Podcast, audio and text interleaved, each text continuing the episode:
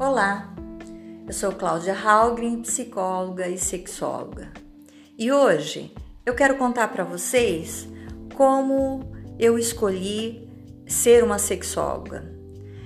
É, depois de formada como psicóloga, eu quis fazer uma especialização e me chamou muita atenção sexologia. Por quê? Porque eu percebo, sempre percebi isso entre nós seres humanos Todos nós fazemos sexo, mas é um assunto velado, é um assunto que se conversa pouco aprofundadamente e me chamava muita atenção as dores emocionais que cada ser humano traz ligadas ao sexo. E aí eu fiz a minha especialização em sexologia. E muitas pessoas me perguntam é, como o que, que faz uma sexóloga, como que ela trabalha eu posso dizer por mim. Um, uma pessoa que procura o meu trabalho como sexóloga, geralmente ela vem com uma demanda, né? Uma queixa. Essa queixa pode estar ligada a várias coisas.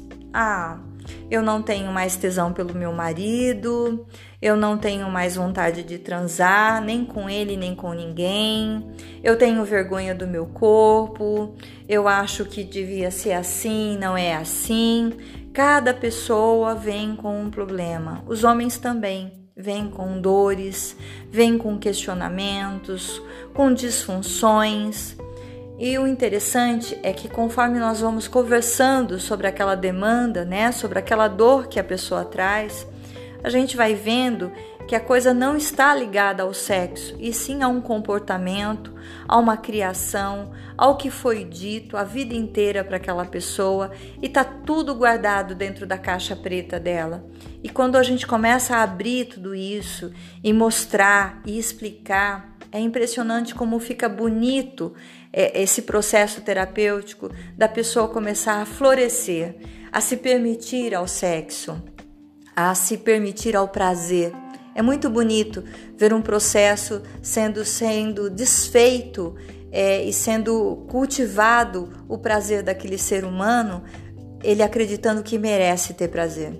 Então, o papel de um sexólogo é trazer à tona a sexualidade daquela pessoa que procura de uma forma amorosa, de uma forma que a pessoa pode entender que ela é merecedora de todo o prazer que ela buscar, que for saudável para o coração e para o corpo dela. Isso é o papel de um sexólogo. É, até a próxima, até o próximo bate-papo e tchau, tchau.